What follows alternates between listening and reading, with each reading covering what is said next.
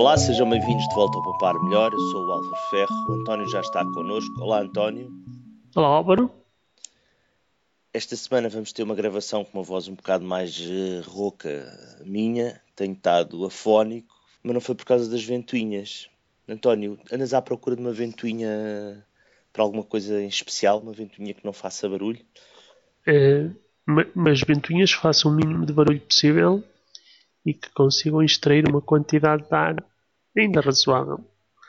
Uh, isto é mais em termos profissionais, mas uh, na busca dessas ventoinhas, até porque eu tenho umas ventoinhas que são realmente silenciosas, só que não dão conta do recado. Preciso de umas ventoinhas. Vais extrair o ar quente do, do quê? Computadores, não é? É, computadores. Portanto, Equipamentos que produzem calor e que tem que se tirar o calor de lá. Agora, é nestas alturas, ainda dá jeitinho pôr o calor noutro sítio. É, pois, não desperdiçar, não é? Claro, claro, é que não faz sentido nenhum estar a arrefecer equipamento para depois estar a aquecer o ambiente ao lado, não é? Chama-se isto uma reciclagem de calor, ou isto, isto até em termos industriais tem o nome do ciclo, acho que é ciclo combinado, que nós ouvimos falar algumas vezes. António, mas tu tens noção qual é a temperatura que estás a produzir com os teus computadores? As temperaturas são neste momento 30 e poucos graus. Sim, os termómetros hum, estão neste momento a medir as temperaturas de, desses, dos computadores, não do ar produzido por esses computadores, até porque os computadores também têm as medições da temperatura deles. Mas sim, estamos a falar de temperaturas na ordem dos 30 e poucos graus. 30 e poucos graus, então é t-shirt e havaianas todos os dias do ano, então. é, sim, naquele espaço sim, mas uh, depois nós recirculamos o ar para um espaço que é para aí umas 10 vezes maior, talvez 10 vezes maior, e aí pronto, já funciona como, digamos que, carga térmica, ou, ou, ou digamos que o calor que é produzido é distribuído pelos outros, e então Neste momento, nesse outro espaço, estamos com temperaturas na ordem dos 24 graus, o que convém a ser uma temperatura é agradável. Exatamente. Então, mas e o que é que tu descobriste? Há ventoinhas que não cons conseguem fazer menos barulho, afinal de contas aquilo está a mexer o ar e o som é. Uh, são as ondas uh, provocadas pela forma como conseguimos fazer vibrar o ar. Isto está complicado. Uh, como é que fazemos uma ventoinha com menos barulho? Eu, a parte da teoria, confesso que não percebo muito. Eh, do que tenho lido na internet, tem essencialmente a ver com a configuração das pás e com os rolamentos, ou digamos que a forma que o motor adquire em termos de rotações. Né? Porque, basicamente, eh, pelo que eu percebi, eh, motor ao girar, mesmo sem ventoinha, obviamente, produz, produz barulho, neste caso, né? ruído, e as próprias ventoinhas, depois, ao fazer circular o ar, também causam ruído. É a combinação destes dois que, que digamos que, que, soma e dá um valor de ruído em, de, em decibéis e, e, digamos que a maior parte dos equipamentos tem essas referências de quanto barulho é que produzem. No caso que eu tenho estado a investigar, já tinha duas ventoinhas, uma mais uh, industrial, daquelas de 220 volts. Realmente não faz muito barulho até que se mete na conduta e depois amplifica o som. tenho tipo também. Trompeta. A trompeta da ventoinha.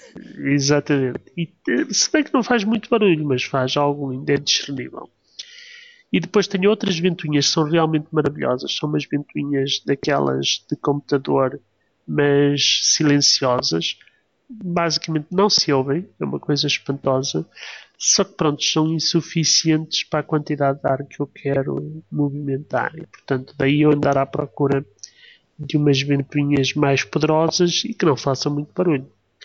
E foi nesse sentido que descobri um site eh, em inglês, penso que é de Inglaterra, onde estão, digamos que referenciados um conjunto de equipamentos. Eh, o site está pelo nome Quiet Mark, portanto é um daqueles sites que tem uma marca que podemos pôr nos, nos equipamentos, os, os fornecedores podem pôr nos equipamentos que realmente se preocupam uh, em ter eh, equipamentos que façam realmente pouco ruído.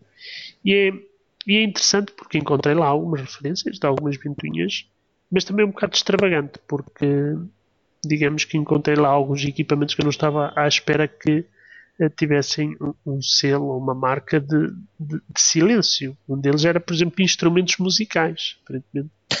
lá, instrumentos musicais que não produzem, neste caso não se chama ruído, não é?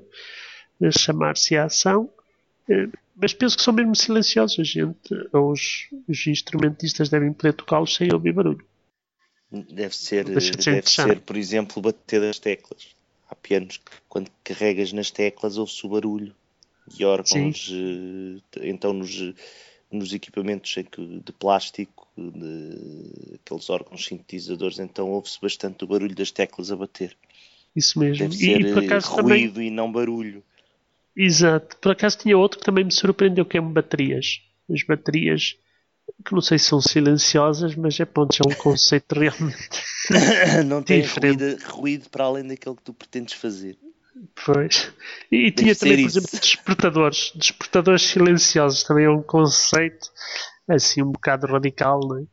Mas pronto, é, eu penso que é muito interessante porque o ruído faz parte da sociedade moderna em doses industriais, digamos assim e aquilo que podemos fazer para reduzir um bocadinho o ruído é sempre bem-vindo.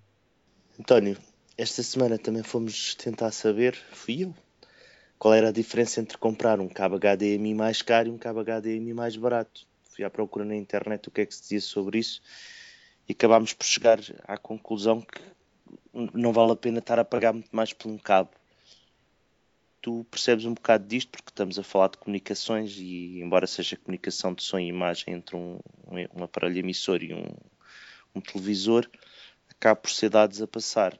Estávamos há bocado a conversar, estás a dizer a distância que, o cabo tem, que os dados têm que percorrer pelo cabo também tem influência. Certo. O, apesar de serem cabos, eh, hoje em dia os cabos HDMI são cabos em que tudo o que circula lá é digital ou pelo menos tanto quanto eu sei é digital, ao contrário de muitos conectores em termos de televisões e edição em que eram analógicos, um, o HDMI é um sinal que, que, basicamente são bits a passar por lá e, portanto, digamos que aplicam-se basicamente os mesmos conceitos de outras cablagens digitais. Sim, eu diria que, que, não há grandes ou não haverá grandes diferenças, embora hum, não seja, confesso que não conheço em particular a, a cabelagem HDMI, suponho que tem mais pinos que, que a cabelagem UTP, que é aquela de, dos computadores uh, de comunicações em termos de rede, e portanto. Uh, Tem um bocadinho mais. Tá?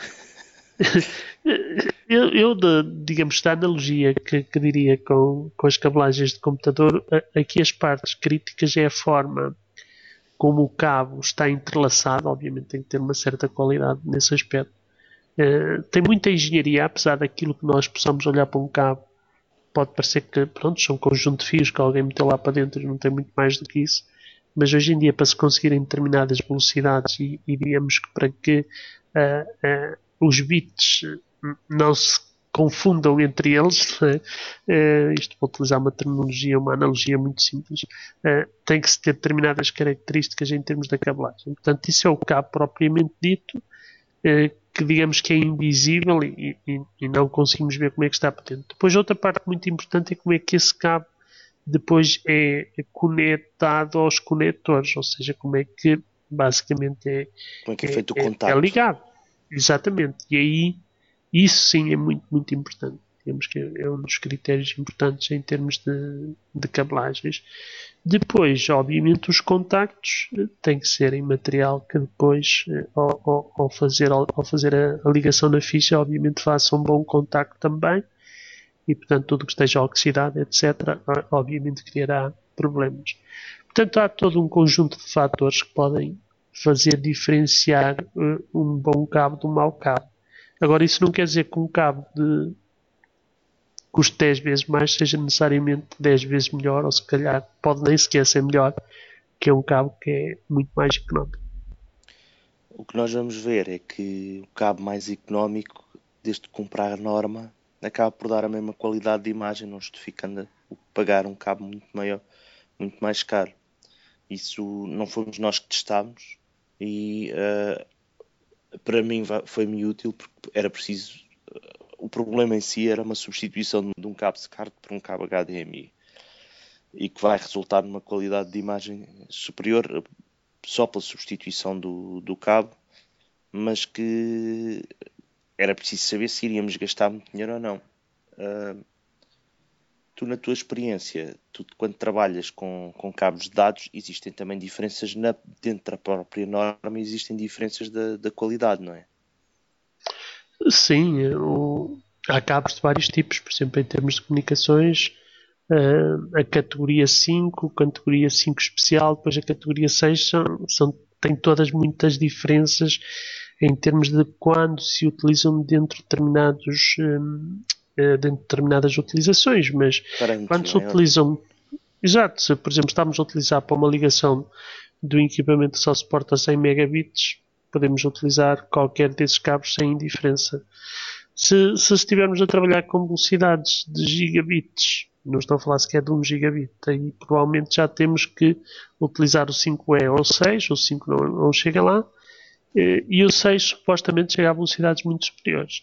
Em termos de HDMI, que mais uma vez eu refiro que não conheço tão bem, admito que uma coisa é ligar uma televisão de HDMI normal, outra é ligar Agora, uma HDMI as 4 capas, por exemplo, e aí sim, se calhar já pode fazer alguma diferença.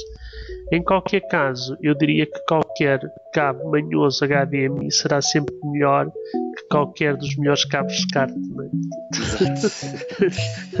Só temos a ganhar com isso, mesmo com um cabo baratos. António, esta semana ficamos por aqui. Obrigado, António. Adeus, Álvaro.